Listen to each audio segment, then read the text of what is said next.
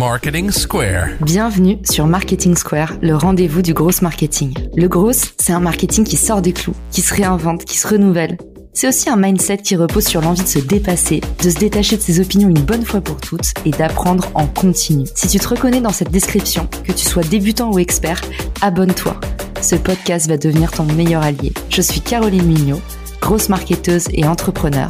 Et chaque semaine, je partage sans compter des astuces concrètes, des méthodes actionnables, des idées utiles pour faire grandir ton business et rester à la pointe des nouveautés. Si cet épisode te plaît, tu peux le partager en me taguant ou lui laisser 5 étoiles sur Apple Podcast. Bonjour à tous et bienvenue dans ce nouvel épisode de Marketing Square. Aujourd'hui, je suis accompagnée d'un visage bien connu, Guillaume Giraudet, mon ami expert SEO. Salut Guillaume, bienvenue sur le podcast. Salut Caro. Écoute, je suis ravi de revenir pour une seconde fois sur le podcast. Depuis le podcast, il a progressé de ouf. Je suis hyper content pour toi. Et donc, du coup, ben, c'est un honneur de revenir une deuxième fois pour apporter de la valeur en SEO. Ben, c'est grâce à toi, Guigui. Et alors, on va pas se cirer les pompes pendant 15 minutes parce qu'on est bon sur LinkedIn. Mais quand même, je suis obligée de dire, il y a un peu de favoritisme de temps en temps dans le podcast. C'est vrai que je te réinvite parce que je trouve que tu as une pédagogie incroyable. Et aujourd'hui, on va abattre un sujet qui est un peu au cœur de toutes les préoccupations et auquel personne ne comprend rien. Je veux parler de la position la plus sexy du monde, la position zéro de Google. une très belle entrée. J'avais pas prévu cette entrée, c'est sorti tout seul. C'est une blague de routier. Mais du coup, sans transition, Guillaume, est-ce que tu peux nous expliquer c'est quoi la position zéro dans Google? Ouais, la position zéro, alors on va le voir là sur ce podcast, c'est un peu le Saint Graal. C'est ce que tout le monde va essayer de rechercher. Une position zéro, c'est un extrait avec une réponse directe à une intention de recherche. Vous savez, de plus en plus, on travaille l'intention de recherche, donc une question, d'accord? L'internaute se pose une question, il faut lui apporter une réponse. Ben, Google, du coup, l'a bien compris. Euh, il devient, c'était un moteur de recherche, ça devient un moteur de réponse. Donc là, il a développé une nouvelle fonctionnalité qui, euh, en anglais, s'appelle la featured snippet position zéro du coup en français. Et là, du coup, c'est d'afficher un petit extrait entre 4 à 10 lignes, du coup, sur une recherche donnée à un internaute. Si Google a une réponse, il la trouve sur votre site, il va l'afficher directement. En fait, il y aura toujours votre lien, mais il l'affichera directement dans son résultat. C'est génial, ça donne envie. Et du coup, en termes de chiffres, concrètement, c'est quoi les résultats quand on atteint la position zéro versus euh, les autres places du podium ou, à contrario, les dernières pages?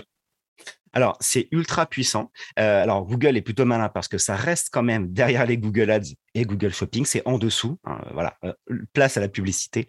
Mais quand même, il y a quelque chose qui est ultra intéressant. Et là, je parle de chiffres, de, réels chiffres, de vraies études. Il y a une étude d'Ahref sur 100 000 recherches, du coup, en aléatoire. Ils avaient fait une petite étude là-dessus. Euh, la position, en tout cas, sur les, ils avaient analysé les clics, c'est-à-dire sur le premier résultat, et derrière, si on a une position zéro, combien de clics, etc. D'accord? À l'époque, au tout début, on parlait de quasiment 30% de clics sur cette position-là. En fait, c'était vraiment énorme. Pourquoi? Parce qu'il y avait la position zéro et en dessous, souvent, il y avait votre résultat en référencement naturel. Donc, vous aviez le même résultat deux fois.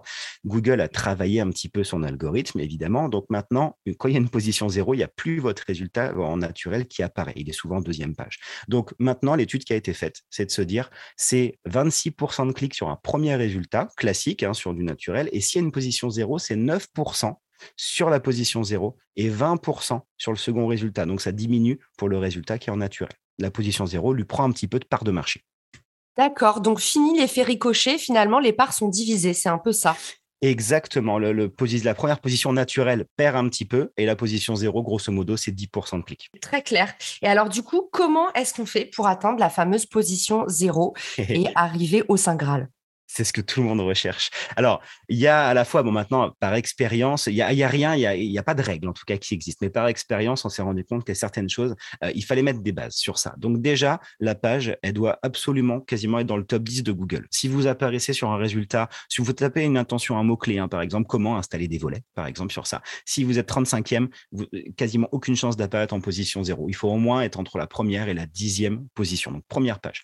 Ensuite, c'est très important, il faut intégrer des réponses courte. Encore une fois, dites-vous que Google, ce qu'il attend, c'est de proposer un résultat, une réponse directe. Donc, si c'est une question comment installer des volets, faites votre article. Et du coup, à l'intérieur de ça, il faut des réponses courtes de 2-3 lignes en général, grand maximum. Votre réponse doit apparaître entre 45 à 90 caractères grand maximum. Il faut que ça puisse apparaître comme ça. C'est comme ça que Google va l'afficher en fait dans son résultat. Donc 4, 45, 90 caractères. Ce qui se passe derrière, c'est que aussi votre contenu doit proposer un contenu intéressant, c'est un contenu unique, ça c'est très important, et surtout environ 800 à 1000 mots minimum. Il faut qu'un article se positionnera pas sur une position zéro en dessous de 800 mots donc 800 à 1000 mots. Et surtout, c'est très important maintenant avec les, ce qu'on appelle les Core Web Vitals, votre site doit proposer aussi des temps de chargement qui sont très réduits. Donc les temps de chargement élevés sur une page ne feront pas apparaître une position zéro ou difficilement, parce que Google a besoin qu'on affiche une réponse rapide au clic aussi également pour son internaute hyper clair comme d'hab mon Guigui sur la partie euh, sur la partie question j'ai l'impression que ça c'est une astuce en or qu'on donne pas assez pensez toujours dans vos titres à formuler sous forme de questions et pas seulement des articles. Je parle sous contrôle euh, de Maître Giraudet, bien sûr. Mais pour le coup, typiquement, il y a beaucoup de gens qui écoutent le podcast, qui font eux-mêmes du podcast ou qui font de la vidéo sur YouTube. Et en fait, on n'y pense pas, Guillaume. Et j'ai vraiment, euh, n'hésite pas à me dire si je dis une bêtise. Mais moi, j'ai lu partout. En fait, il faut vraiment, vraiment mettre des questions dans les titres, que ce soit vos titres de podcast, vos titres de vidéo YouTube, parce que ça aussi, c'est sujet au référencement. Le référencement, c'est pas que des articles de blog ou des sites internet, c'est toute votre production de contenu. Exactement, je te suis à 1000%. C'est très important d'afficher les, des questions. C'est-à-dire que là, encore une fois, comme je disais tout à l'heure, Google, euh, c'était un moteur de recherche, ça devient un moteur de réponse. Il nous faut des questions. Donc ça, c'est très important. Euh, et d'ailleurs, même hein, pour construire donc vos questions, c'est souvent quel est, euh, comment faire, combien de, des fois des comparatifs, quelque chose ou quelque chose. Voilà sur ça. Par exemple, référencement naturel ou SEO, d'accord On ne sait pas quel terme on peut employer. Ben, en fait, c'est vraiment des questions. Donc souvent, les positions 0 à 80%, c'est des apparaissent en tout cas sur des questions qui sont posées. Donc ça, il faut construire son titre effectivement comme ça. Et puis c'est même très intéressant quand vous regardez en fait une position zéro, ça c'est une petite astuce que je vais vous donner. Quand vous voyez un résultat de, vos concurrents, de votre concurrent qui apparaît en position zéro, regardez juste en dessous. Souvent, vous avez, vous savez, ce qu'on appelle les PAA, donc les People Also Asked sur Google. C'est d'autres questions qui sont posées. Et bien là, ce que vous allez faire, vous allez récupérer ces petites questions. Vraiment, c'est des questions posées par les internautes. Hein. Donc vous les récupérez et vous faites un article sur ces questions. Et qu'est-ce que vous allez vous apercevoir C'est que ces mêmes questions génèrent aussi également des positions zéro. Et là, ça vous fait finalement bah, vos contenus dans les, dans les dix prochaines années. C'est canon. Moi, j'utilise tout le temps ça. Je trouve c'est génial depuis que ça a été mis en place par Google. On rappelle aussi pour ceux qui nous écoutent qu'il y a deux outils géniaux qui s'appellent Unswear the Public et Unswear Socrate que je vous mets dans la, dans la description qui vous permettent tout simplement à partir d'une thématique d'avoir les requêtes Google les plus tapées. Donc, en fait, c'est tout simplement identifier là où il y a un trou dans la raquette, là où il y a beaucoup de requêtes et potentiellement bah, pas beaucoup d'articles qui traitent de ce sujet. Donc, le plus gros hack du référencement, moi, j'ai l'impression que c'est toujours repérer l'article qui a le plus de succès et faites-en un encore mieux. Et du coup, n'hésitez pas à utiliser ces deux outils. Il y a une astuce en or que tu m'as filé, Guillaume, que j'ai jamais oublié et qui m'a trop aidé dans la production de contenu. J'arrive pas à bien l'expliquer. Très bien, tu. Ça me rassure que tu l'aies oublié. non, je l'ai pas oublié. Je le dis avec mes mots et Guillaume va vous le reformuler. Euh, ça va sentir qu'il y en a un des deux dont c'est le métier. En gros, quand euh, quand je vais taper par exemple le mot partenariat parce que je veux parler de partenariat, je tape le mot partenariat dans Google. En fait, les formats qui sortent en premier, images, vidéos, tout ça, vont illustrer là où euh, Google pousse en premier lieu les contenus qui sont produits Ok, exactement, je vois ce que tu veux dire.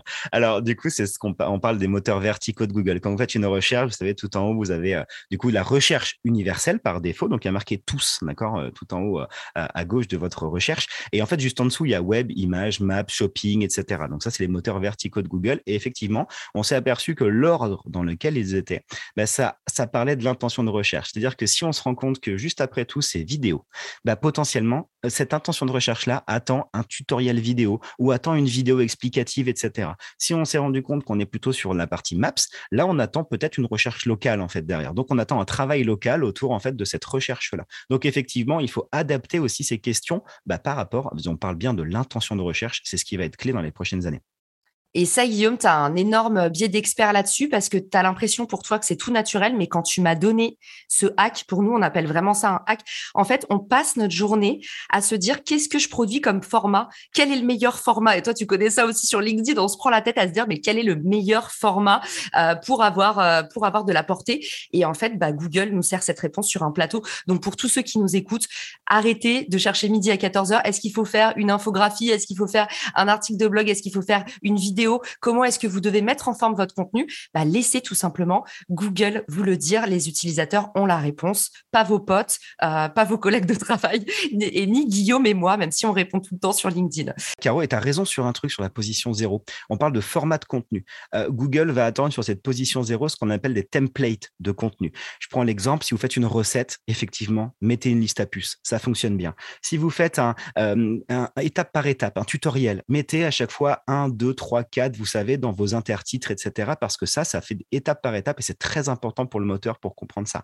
Et si vous faites une question classique, pourquoi faire du référencement naturel, par exemple, là, n'hésitez surtout pas à le construire de façon classique avec des intertitres, d'accord, sur lesquels on met une petite balise H2, donc des intertitres dans lesquels on va segmenter en fait l'information. Et toujours, c'est très important, pensez à ajouter à chaque fois le mot-clé dans ces intertitres. Il faut reprendre cette petite intention de recherche pour que le moteur vous positionne en position zéro finalement sur ça.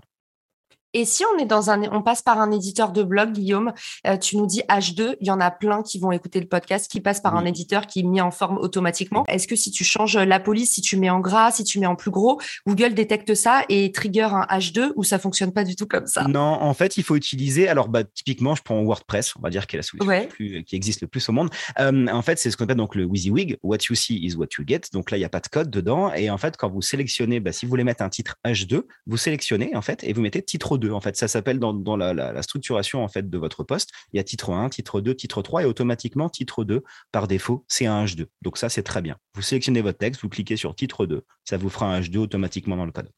Ok, trop bien. Et on a besoin des H3, H4 parce qu'il y en a plein d'autres qui sont suggérés ou ça euh, après euh, c'est trop Alors c'est pareil. Les HN, ça va de H1 pour votre titre d'article à H6, du coup, pour le dernier, il n'y a pas plus.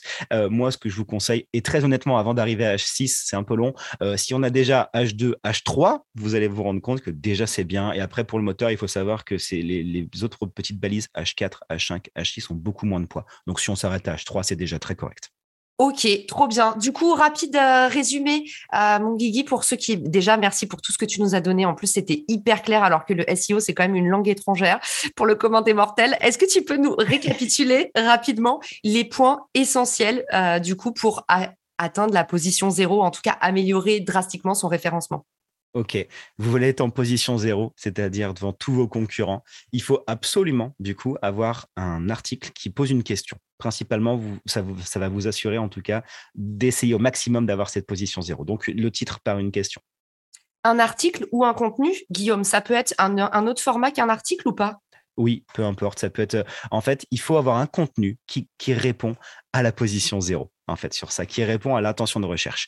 Donc, sur ça, c'est très important. On répond à l'intention de recherche. Dans ces, intertitres, donc le titre et intertitre, donc les FMH2, on répète un petit peu cette occurrence-là. Donc, on varie euh, référence naturelle, SEO, etc. Mais en tout cas, on varie et on affiche bien l'intention. On fait des petits paragraphes courts, donc un texte qui fait au moins 800 à 1000 mots. Par contre, petit paragraphe court, c'est très important derrière qu'on puisse avoir euh, un, élément. Et tout à l'heure, j'ai une précision parce que j'ai dit 45 à 90 caractères, mais c'est 45 à 90 mots. Pardon, je précise sur ça, c'est des mots parce que 45 caractères, c'est tout petit. Donc, du coup, il faut avoir une réponse assez courte en 45 mots, mais en tout cas, voilà, sur laquelle on répond à l'intention. Et je vais apporter euh, une autre petite chose qui est très importante. Et là, c'est un petit truc que moi, je vous donnerai par expérience. On a parlé de chiffres tout à l'heure.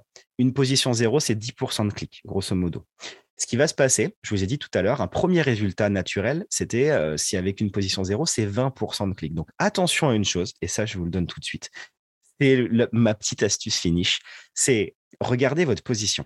Si vous êtes premier, d'accord, mais juste en dessous de la position zéro, n'allez pas forcément chercher, là je vous parle des chiffres et de l'étude qui est sortie d'Ahref, n'allez pas chercher la position zéro. Pourquoi? Parce que votre résultat potentiellement fait 20% de clics. La position zéro qui est au-dessus fait 9% de clics. Donc potentiellement vous passez en position zéro, vous allez perdre des clics. Par contre, si vous êtes entre la deuxième et la dixième position, allez chercher cette position zéro. Donc typiquement, si vous êtes top 1, ne faites rien. Si vous êtes 2 à 10, allez chercher la position zéro, ça vous augmentera vos clics c'est mon guigui, c'est-à-dire qu'il finit l'épisode par un énorme twist du genre la position zéro, c'est potentiellement. Il fallait rester jusqu'au bout. Il peut pas s'en empêcher. Merci Guillaume pour tout ce que tu nous as partagé pendant cet épisode. Pour tous ceux qui ont envie de t'envoyer des petits mots d'amour, pour tous ceux qui ont envie de te dire vas-y, lance ta chaîne YouTube parce que tu es fait pour faire de la formation, c'est évident. Pour tous ceux qui ont des questions sur le SEO ou qui veulent éventuellement booker un audit avec toi pour leur boîte ou je ne sais quoi, où est-ce qu'on peut te contacter? Eh le plus simple, comme tu l'as dit, euh, je suis pas mal sur LinkedIn depuis maintenant trois mois tous les jours.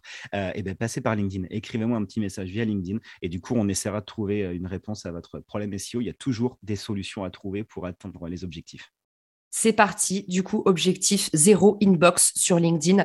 Merci Guillaume pour ton énergie et je vous dis à tous à très vite sur la Marketing Square. Ciao Salut tout le monde